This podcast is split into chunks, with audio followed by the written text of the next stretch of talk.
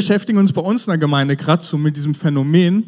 Ähm, ich weiß nicht, ob ihr das auch kennt. Wenn ihr in manche Gemeinden reingeht, dann merkt ihr so, da ist so dieses gewisse Etwas. Ihr merkt so, ihr kommt rein, die Atmosphäre ist irgendwie besonders und ihr merkt, hey, in der Gemeinde geht so richtig was vorwärts. So wie hier und so, ja. Ähm, und es gibt andere Gemeinden so, das sind, das sind tolle Leute und die, die geben sich richtig Mühe, aber irgendwie, man merkt so, dieses gewisse Etwas, ah, das kommt nicht so ganz rüber, das fehlt irgendwie und das, das, da passiert irgendwie nicht so viel. Und wir haben uns irgendwie auch damit beschäftigt und weil wir gemerkt haben, hey, wir wollen da weiterkommen, wir wollen mehr von diesem gewissen Etwas bei uns haben, wir wollen, wir wollen Gas geben, wir wollen mehr von diesem Feuer haben. Und wir haben gemerkt, hey, vieles davon hängt damit zusammen, mit der Begeisterung der Menschen in unserer Gemeinde. Und deswegen ist es so ein Thema, was mich in letzter Zeit sehr beschäftigt. Die Begeisterung der Menschen in der Gemeinde. Genau, und deswegen habe ich auch das Thema mitgebracht, unangemessen begeistert. Der erste Punkt, ich habe drei Punkte, typische drei Punkte Predigt. Ne? Der erste Punkt ist unangemessen begeistert sein von Gottes Reich. Ich weiß nicht, ob ihr das kennt, so unangemessenes Verhalten, ja? So Leute, die sich so irgendwie so daneben benehmen, ja. Und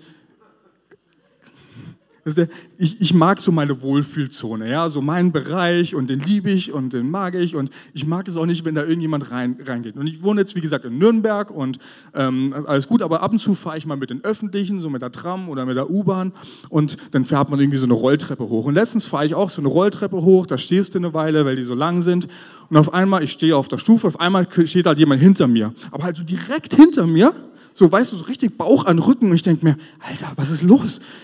Muss das sein? Und ich dachte so, okay, ich gehe halt einfach mal eine Stufe höher. Und was macht er? Er geht eine Stufe höher und denkt mir, ah, lass mich in Ruhe. So, mein Wohlfühlbereich, lass mich. Oder Supermarkt an der Kasse, es ist ja genau dasselbe, weißt du, da stehst du an der Kasse und dann kommt so jemand, stellt sich hinter dich und atmet dir so richtig in den Nacken. Und du denkst dir, hey, ist da nicht irgendwie genug Platz? Musst du so direkt hinter mir stehen? So, total unangemessenes Verhalten, so, so in den, in den, in den, im Teambereich von jemandem so einzutreten. Oder? Das andere ist so, kennt ihr bestimmt auch, wenn David seine fünf Minuten hat, ja? So, total unangemessenes, nein, alles gut.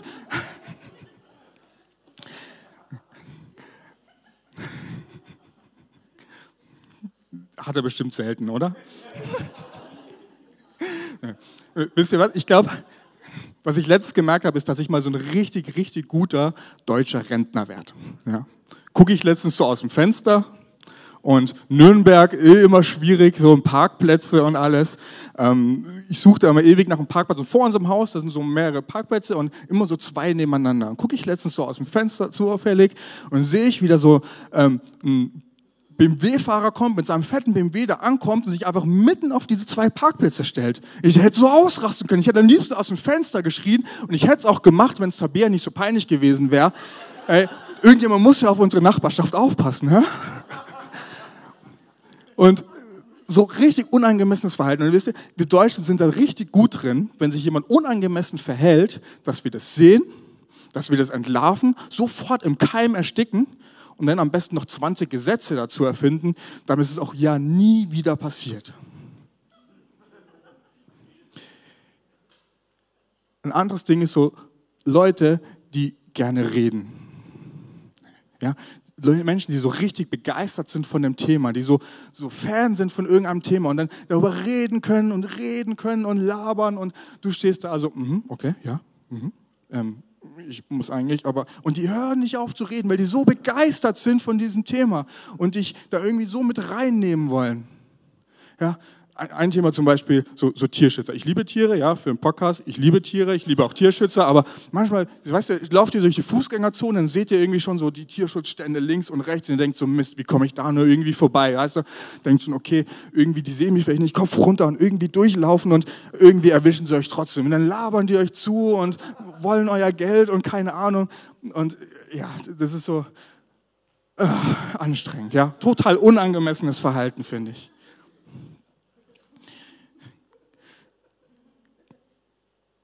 Ich habe euch einen Bibelvers mitgebracht. Auch von jemandem, der sich so ja, sehr begeistert ist, sage ich mal, von dem Thema und darüber auch spricht. Ähm, steht im Psalm Psalm 84, ja, habe ich mir gut gemerkt, ähm, Psalm 84, und da steht drin, wie schön sind doch deine Wohnungen, allmächtiger Herr. Ich sehne mich von ganzem Herzen, ja, ich verzehre mich vor Verlangen nach den Vorhöfen am Heiligtum des Herrn. Mit Leib und Seele juble ich dem lebendigen Gott zu. Glücklich zu nennen sind alle, die in deinem Haus wohnen dürfen. Sie werden dich für immer preisen. Ein Tag in deinen Vorhöfen ist besser als tausend andere sonst. Ich will lieber an der Schwelle stehen im Hause meines Gottes, als dort zu wohnen, wo die Gottlosigkeit herrscht. Nur ein Tag in deinen Vorhöfen ist besser als tausend irgendwo sonst, sagt er. Ich sag, das, das riecht für mich schon so nach so einem Kerl, so, wenn ihr dem begegnet, weißt du, dann seht ihr so auf der Straße, dann denkt ihr schon, oh, der will bestimmt mit mir wieder darüber reden, ich wechsle mal die Straßenseite. Aber der Kerl ist einfach begeistert von diesem Thema. Und wisst ihr was? Das hört sich für mich nicht nach jemandem an, der irgendwie sagt so, ah, ich komme jetzt heute in die Kirche, weil ich irgendwie muss. Oder weil mich irgendjemand gezwungen hat, mitzugehen. Ach ja, dann gehe ich halt mal wieder mit.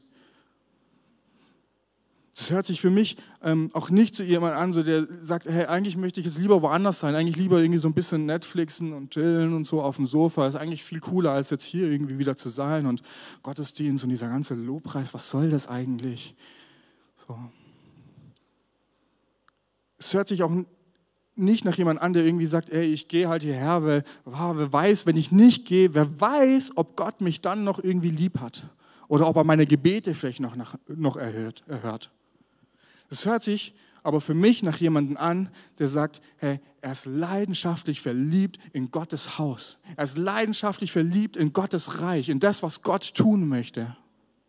Und er liebt es, wirklich Woche für Woche, am liebsten Tag für Tag in Gottes Haus zu sein und dort in Gottes Gegenwart zu sein. Er will dort sein, weil es seine Leidenschaft ist, weil es sein größtes Herz ist, weil es sein größtes Verlangen ist, hier zu sein. So einer ist das. Besser ein Tag in deinem Haus als tausend irgendwo anders. Das ist schon eine harte Aussage. Und wisst ihr, warum er so leidenschaftlich ist bei dem Thema? Weil er genau weiß, dass im Tempel, im Hause Gottes, dass Gott hier ist, dass Gott da ist, dass Gott gegenwärtig ist. Und wenn ich Gott irgendwie begegnen will, dann muss ich zu ihm hingehen. Und dort kann er ihm begegnen. Er will bei Gott sein, er will in seiner Gegenwart sein, er will von ihm lernen, er will aufsaugen, was er zu sagen hat. Und deswegen freut er sich, deswegen ist er so leidenschaftlich. Er will ein wahrer Anbeter sein. Und das ist die Frage, wer willst du sein? Wisst ihr, wenn ich die Wahl habe, wer ich sein will, ja, ob ich so sein will wie dieser Psalmschreiber, der wirklich sagt, ja, ich habe so Bock, ich will da sein, ich habe diese Leidenschaft so für Gottes Reich, ich will alles geben dafür. Und ich freue mich, ich kann es kaum erwarten, dass wieder Sonntag ist, ich kann kaum erwarten, dass ich wieder los kann in den Tempel, in Gottes Haus. Oder ob ich so sein will wie jemand, der sagt, ah, ja, weiß nicht, wenn es sein muss, dann machen wir halt. Hey, ich weiß, wer ich sein will. Ich will diese Leidenschaft haben. Ich will diese, diese Leichtfertigkeit haben, dieses Verlangen haben nach Gottes Haus. Geht es euch auch so? Komm an.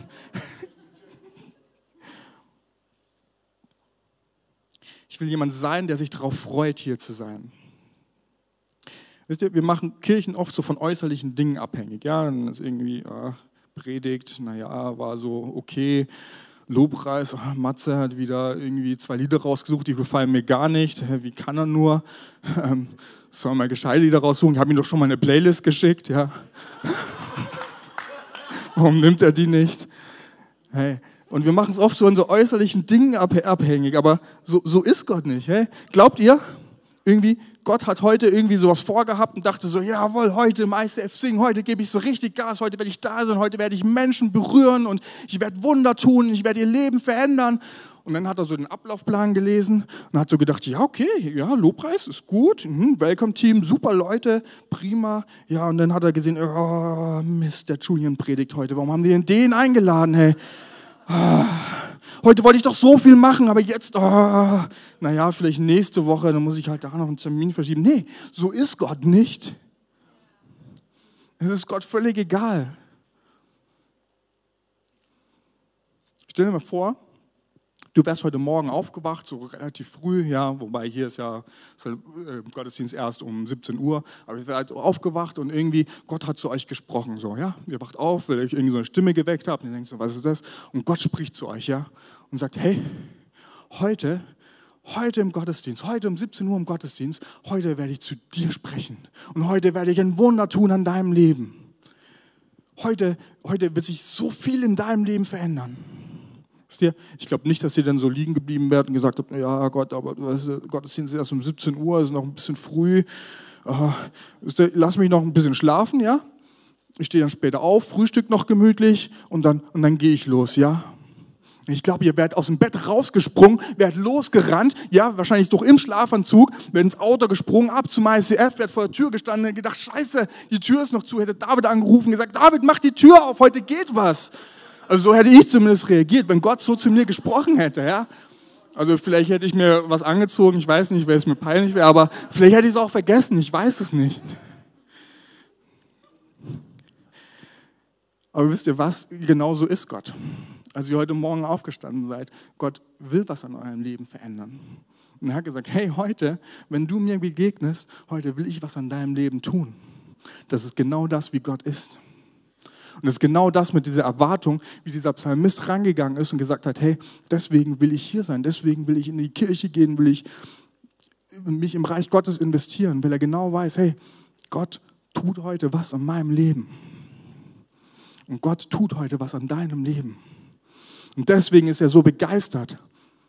So, so unangemessen begeistert, ja, so übertrieben begeistert einfach von Gottes Reich. Lieber ein Tag in deinem Haus als tausend irgendwo anders. Ich liebe diesen Vers, weil er mich immer wieder daran erinnert und mich immer wieder neu motiviert ja, ich will Gas geben, ja, ich will, ich will Gott näher kennenlernen, ich will, ich will mich mehr in seinem Reich investieren, weil es so gut ist, weil, er, weil, weil ich Erwartungen haben darf, weil Gott mir diese Erwartungen auch schenkt. So. Gott will was tun. Punkt zwei ist, sei unangemessen begeistert von Jesus. Das alles hört sich so ein bisschen nach Leistung an. Okay, wir müssen tun und wir müssen äh, irgendwie auch in den Gottesdienst gehen. Es hängt alles irgendwie vielleicht auch ein bisschen miteinander zusammen. Aber wisst ihr was? Es geht überhaupt nicht um Leistung. Es geht überhaupt nicht um das, was ihr tut. So, so ganz und gar nicht. Gott will einfach nur, dass wir diese Begeisterung haben. Und wir dürfen unangemessen begeistert sein für seine Sache, weil er so richtig unangemessen verliebt ist in uns. Das ist der Grund, warum wir so begeistert sein dürfen, sein, sein sollen. Weißt du, Gott ist nicht hier, weil wir coole Musik haben. Er ist nicht hier, weil wir coole Prägen oder coole Veranstaltungen machen. Er ist hier, weil er dich liebt, weil er dich geschaffen hat und weil er dir Veränderung schenken möchte. Weil er jede Sekunde seines Lebens irgendwie dran denkt, wie er, oder deines Lebens irgendwie dran denkt, wie er, wie er dir Veränderung geben kann, wie er dich weiterbringen kann. Er hat dich geschaffen und wollte in einer ganz bestimmten Weise und wollte, dass du das genau irgendwann so erreichst. Er hat dich perfekt erschaffen. Er wollte, dass du auch irgendwann genau so wirst. Und er will dir dabei helfen, das Beste aus deinem Leben rauszuholen, was man nur irgendwie rausholen kann. Das ist Gott. Und oft haben wir irgendwie so einen hohen Druck, alles richtig machen zu wollen. Und ja, keine Fehler zu machen. Und weh, wir machen einen Fehler. Und wir lernen schon von klein auf. Ja, machen wir einen Fehler, ist das schlecht und alles böse. Und, aber genauso ist Gott nicht. Das ist ein falsch, falsches Denken über Fehler und über, über falsches Verhalten. Manchmal laufen die Dinge nicht perfekt. Kennt ihr Petrus? Petrus das war einer der zwölf Jünger, ja, also so aus einem richtig engen Kreis von Jesus, so, der war immer so an Jesus Seite und ähm, er war nicht nur irgendeiner der zwölf Jünger, sondern man kann fast sagen, er war so ein bisschen so dieser Boss der Bande, ja, weil er derjenige war, der irgendwie immer so vorangegangen ist. Er war so der Sprecher der Gruppe, manchmal ein bisschen vorlaut sogar, aber er war irgendwie immer da, immer am Start. Er war jemand, der einfach gehandelt hat und vorausgegangen ist. Er war unglaublich mutig und er war einfach so der Boss, ja. Und er hatte so viel Verheißung auf seinem Leben. Gott hat, oder Jesus hat so viel in sein Leben hineingesprochen, ja. Und an einem Abend, da saß er mit Jesus zusammen und hat ihm, hat ihm sogar versprochen, Jesus, egal was passiert, egal was passiert, ich bin an deiner Seite. Ja? Der Kerl war so mutig. Wisst ihr, in der einen Situation, als die Jünger so auf dem See waren und dann hat es plötzlich äh, mit dem Boot und hat es so richtig gestürmt und äh, die dachten alle, scheiße, jetzt müssen wir sterben und es ist alles aus. Und Jesus kam so übers Wasser gelaufen und hat gesagt, hey Jungs, was ist los? Warum habt ihr Angst? Komm doch mal zu mir aufs Wasser. Und Petrus war derjenige, der gesagt hat, ja Jesus, wenn du das bist, dann steige ich aus dem Wasser. Und zack, war er auf dem Wasser. So mutig war der, so ein krasser Kerl war der, ja. Und dann steht er vor Jesus und sagt, hey, egal was passiert, ich bin an deiner Seite, ich gehe mit dir egal wohin, selbst wenn es bis in den Tod ist, wir rocken das zusammen, ja? Auf mich kannst du dich verlassen, Mann. Und ein paar Stunden später, was passiert? Sie nehmen Jesus gefangen, sie verurteilen ihn, sie foltern ihn auf die brutalste Art und Weise, die damals die Menschen nur kannten. Die machen ihn richtig fertig. Und am Ende töten sie ihn am Kreuz. Und wo war Petrus? Weg. Der ist abgehauen. Der hatte so Schiss, der war weg. Vorher diese großen Versprechungen und der, der, der, der wollte schon die halbe Welt missionieren. Wenn Gedanken war schon alles irgendwie so fertig und das und das machen wir. Und dann war er plötzlich so, zack, weg war er. Wie ein Feigling hat er sich verdrückt. Und das wusste er genau. Dann hat er sich gedacht, scheiße, was mache ich jetzt? Ja gut, früher war ich Fischer, das kann ich. Werde ich, werde ich halt wieder Fischer, gehe ich wieder auf mein Boot, werfe die Netze raus, fange halt Fische, versuche damit meinen Lebensunterhalt zu verdienen, geht schon irgendwie. Das hat er auch gemacht.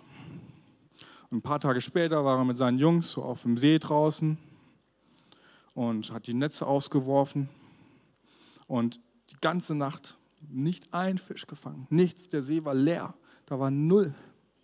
Ja, und die waren schon halb verzweifelt und der Morgen ist schon angebrochen und auf einmal sehen sie so am Ufer, sehen sie so einen, sehen sie so einen Mann, der sie ruft und sagt, hey, werf doch noch mal die Netze raus, probiert es doch noch mal.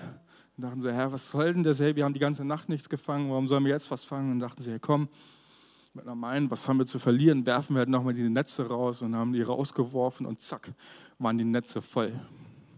So voll, dass sie fast gerissen sind. Die wussten nicht, wie sie diese Fische irgendwie an Land bringen sollen. So viele Fische waren da drin. Und das war für die ein echtes Wunder. Der See war leer, plötzlich Netz voll mit Fischen. Wie kommt es? Und da wussten sie genau, das da am Ufer, das ist Jesus. Das ist der auferstandene Jesus. Und er ist wieder da. Und Petrus dachte sich wahrscheinlich, Mist, was soll ich denn jetzt machen? Es ist Jesus und ich bin da abgehauen. Wie soll ich dem jetzt gegenübertreten? Wie soll ich dem jemals wieder in die Augen schauen? Ja, und Jesus hat die Jünger an Land gerufen, Frühstück war schon fertig, Fische, Brot, alles. Und wir haben gegessen und Petrus dachte sich nur, bloß unauffällig verhalten, wahrscheinlich so. Und äh, bloß nicht irgendwie, dass er mich merkt. Und nach dem Frühstück ist Jesus trotzdem zu Petrus hingegangen. Ja, und hat gesagt, gesagt, Petrus, wir müssen mal miteinander reden, oder?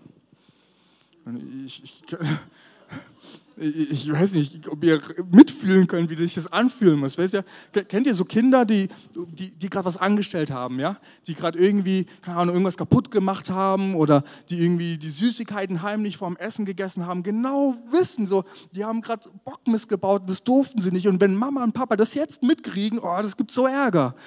Und dann, und dann, dann gucken sie Mama und Papa auch nicht an, sondern versuchen irgendwie so heimlich und dass es niemand merkt, aber Eltern wissen genau so, oh, irgendwas war da doch gerade, irgendwas hast du doch angestellt.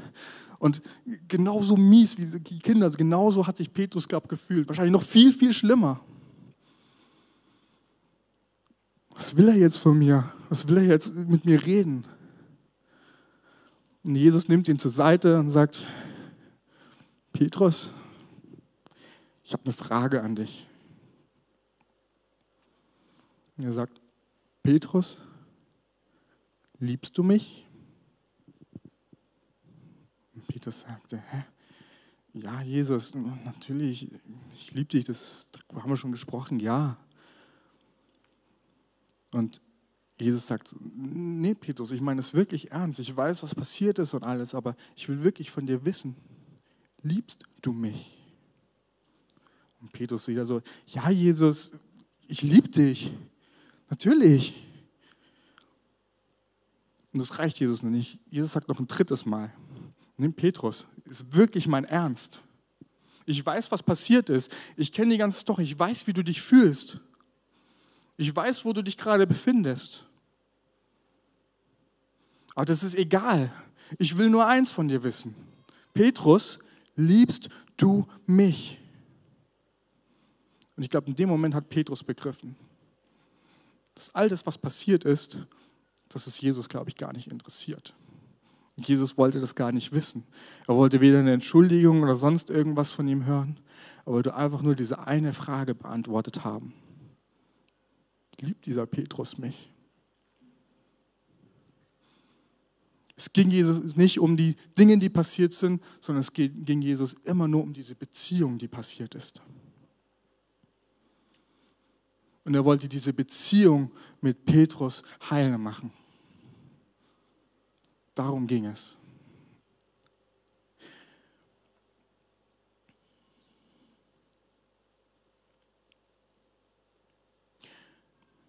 Der dritte Punkt ist, sei unangemessen begeistert von deinem Leben. Wisst ihr, Petrus, der hatte eine Riesenberufung. Und so viel lag auf seinem Leben. Er hätte sofort losgehen können und man hätte meinen können, hey, Petrus, das lief so gut, man liest so viel über ihn in der Bibel und ähm, war mega. Aber ich glaube, bevor Petrus durchstarten konnte, bevor das alles passieren konnte, musste er erstmal komplett zerbrechen. Eine musste komplett am Boden sein. All das, was er geplant hat, und es waren bestimmt tolle Dinge, die er geplant hat, aber all das musste er erstmal ablegen und sagen, nee, das ist nicht das, was du vielleicht willst, Jesus. Das Einzige, worum es ging, wirklich das Allereinzige, worum es ging, war diese Beziehung mit Jesus. Diese einzige Frage, Jesus, liebst du mich? Und das ist, glaube ich, die einzige Frage, die uns eigentlich interessieren sollte. Es ist nicht, sind wir irgendwie gute Menschen, tun wir gute Dinge, beteiligen uns wir, wir, uns möglichst viel hier am ICF oder in euren Gemeinden, wo ihr seid. Das ist wichtig. Gemeinde kann nur geschehen, wenn sich auch Menschen daran beteiligt. Wenn David das alles alleine machen würde, wäre es eine ziemlich peinliche Nummer wahrscheinlich. Was? na, ich wird ja schon rocken, oder? Da schnallt sich die Gitarre um und dann geht es richtig ab. Aber ähm, nein, Gemeinde braucht Menschen. Aber das ist nicht das, ist nicht das worum es letztendlich geht, wisst ihr? Das ist cool, weil wir so in Gemeinschaft, weil wir so wirklich diese Stadt erreichen können und Menschen erreichen können. Aber letztendlich geht es Jesus immer um den Einzelnen, der hier sitzt. Das Einzige, was er von dir wissen will, ist, liebst du ihn? Liebst du Jesus? Ich weiß, die Frage, wenn du schon lang Christ bist, hast du schon tausendmal gehört, ja?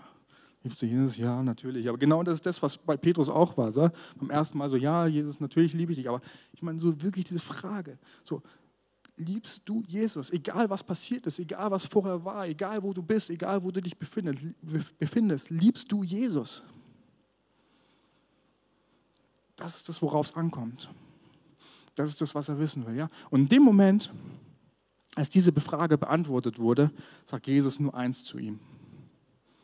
Okay, Petrus, dann weide meine Lämmer. So, hä? Okay, meine Lämmer? Bin ich jetzt Hirte oder was? ja.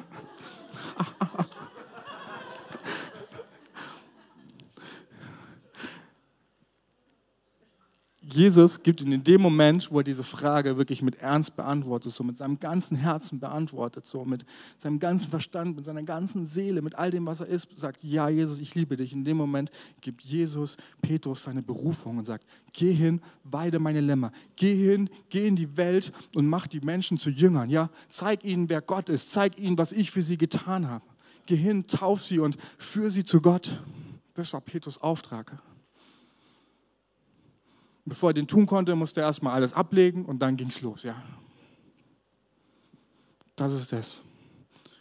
In dem Moment, wo du sagst zu Gott, ja, ich liebe dich wirklich von ganzem Herzen, in dem Moment mach dich auch darauf gefasst, dass du eine Berufung von Gott kriegst. Und ganz ehrlich, wenn du begeistert bist von deinem Leben, dann suchst du nach dieser Berufung. Dann nimmst du diese Berufung an und machst was draus, weil die zu deinem Leben dazugehört. Wenn du begeistert bist von deinem Leben, dann nimm dein Leben ganz. Und zwar so, wie Gott es geschaffen hat. Und zwar mit einem Auftrag, mit einer Berufung. Das ist manchmal gar nicht so leicht. Ja, ich sage nicht so, ja, ein Gebetkurs, ich sage, ja, Jesus, ich liebe dich und schon habe ich meine Berufung, ja, und schon geht's ab irgendwie keine Ahnung, und ich werde Kirchengründer und Pastor von einer Multimillionen-Church, keine Ahnung. Nee, darum, darum geht es gar nicht. Aber es ist manchmal schwer, es herauszufinden. Aber es geht darum, diesen Willen zu haben, herauszufinden, wo es lang geht. Da geht es um Berufung, da geht es um Vision. Ich glaube, dass zwei Sachen dafür wichtig sind. Ja? Der erste Punkt ist, sei offen und hör hin. Als Petrus seine Berufung bekommen hat, weide meine Lämmer, Lämmer da war es bestimmt nicht einfach für ihn, ja. Er lag gerade am Boden, der, der war zerstört, der Kerl. Und im nächsten Moment ähm, soll er plötzlich die Weltmission der überhaupt starten, ja, und soll richtig abgehen. So. Und er war wahrscheinlich gerade noch so, ah, und weißt du, er hätte auch einfach weghören können, sagen, ja, ich, kann das doch gar nicht, warum, wie soll ich das machen? Also wirklich, ich, die anderen haben mich gerade gerufen, ich muss mal gehen, ja. So, so, so, bin ich manchmal, ja, wenn meine Frau zu mir kommt und irgendwie irgendwas von mir will. Ja, ich chill auf dem Sofa und dann kommt sie an und sagt so, ja, Julian, kannst du noch irgendwie den Müll runterbringen? Und ich so, hm, hm, was? Äh, ich muss mal gehen, ja. So, gar nicht hinhören wollen, weil das ist, es ist unangenehm, ja. Das, was dann folgt, ist unange vielleicht ein bisschen unangenehm, ja. Ich, ich mache das, glaube ich, nicht so oft, oder? Alles gut, ja. Nee. Aber es geht darum, hinzuhören, wenn Jesus spricht. Ich weiß, manchmal will man das nicht hören, manchmal fühlt man sich nicht in der Lage und denkt sich so, warum soll ich diese Aufgabe erledigen? Wie, wie kannst du mich dazu berufen? Aber ganz ehrlich, wie konnte, wie konnte Jesus jemanden wie Petrus dazu berufen? Ohne Petrus wären wir jetzt nicht hier. Ja, das ist ein krasser Mann gewesen, was der gemacht hat. Wie konnte er so einen, der ihn so verraten hat, wie konnte er so einen dazu berufen? Also wenn er Petrus berufen kann, warum soll er dann nicht dich berufen? Warum soll er dann nicht dir einen Plan fürs Leben geben? Warum sollst du nicht große Dinge tun? Hör hin, trau dich, sei mutig. Und das Zweite ist, sei offen und sehe hin. Wenn ich irgendwo hin will, muss ich auch hingucken manchmal gar nicht so leicht. Ich weiß nicht, mach das nur mal zu Hause, probiert es mal aus, ja, schließt die Augen und versucht zu Hause irgendwie lang zu laufen, ähm, ohne irgendwie anzuecken und nachher tausend blaue Flecken zu haben. Ist gar nicht so leicht, glaube ich. Wenn ihr, ich glaube, wenn ihr einen Blinden fragen würdet, der würde auch sagen, ja, ich würde es mir auch anders wünschen. Es wäre viel leichter, wenn ich sehen könnte, wohin ich gehe. Wenn ihr jemanden fragt, der irgendwie vielleicht schon ganz, ganz lange blind ist, der sagt dann vielleicht, ja, ich habe mich irgendwie dran gewöhnt und es geht schon irgendwie. Toll ist es nicht, aber muss ja, ne? Ich glaube, so ist es bei uns auch. Wir, wir müssen hinsehen, wo wir hingehen wollen. Und manchmal gewöhnen wir uns so an die Blindheit, wir gewöhnen uns so dran, gar nicht zu sehen, was unsere Vision ist, was unsere Berufung fürs Leben ist, dass wir uns schon so dran gewöhnt haben, dass wir sagen, ja, es geht doch auch ohne irgendwie. Irgendwie wird schon, ne? Aber wenn du wirklich Gas geben willst, dann mach die Augen auf. Und dann geh voran. Trau dich. Gib Gas. Gott hat was für dich vorgesehen. Und das ist deine Berufung. Und wenn du wirklich so, richtig begeistert sein willst von deinem Leben, wenn du dein Leben lieben willst, lieben lernen willst, dann nimm das an, weil es dazugehört. Und ich weiß, dass es manchmal nicht leicht ist, aber es wird am Ende immer geil. Oh, ich habe vorher gelernt, man darf das nicht sagen. Es wird am Ende immer richtig gut.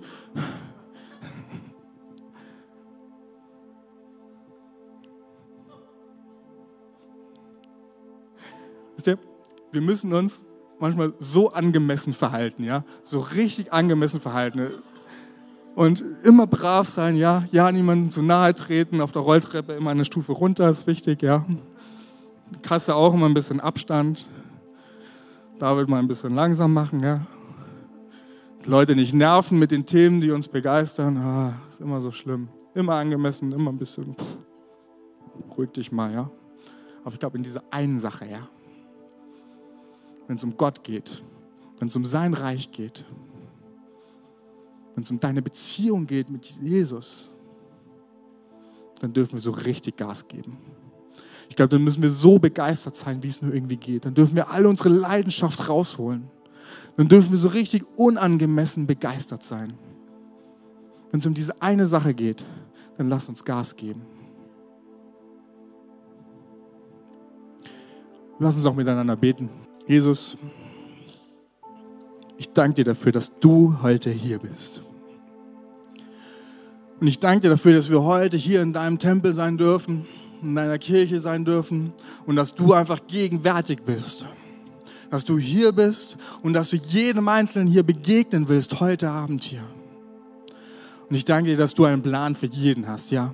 Dass jeder, der heute Abend hier ist, dass du was für ihn hast.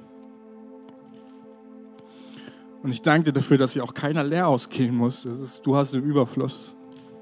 Vater, du liebst uns so sehr. Du liebst uns so sehr. Und wir sind heute Abend hier, weil wir dir wirklich sagen wollen, hey, ja, wir wollen mehr von dir. Wir wollen mehr von dir, wir wollen mehr von deiner Leidenschaft, wir wollen mehr von deiner Liebe.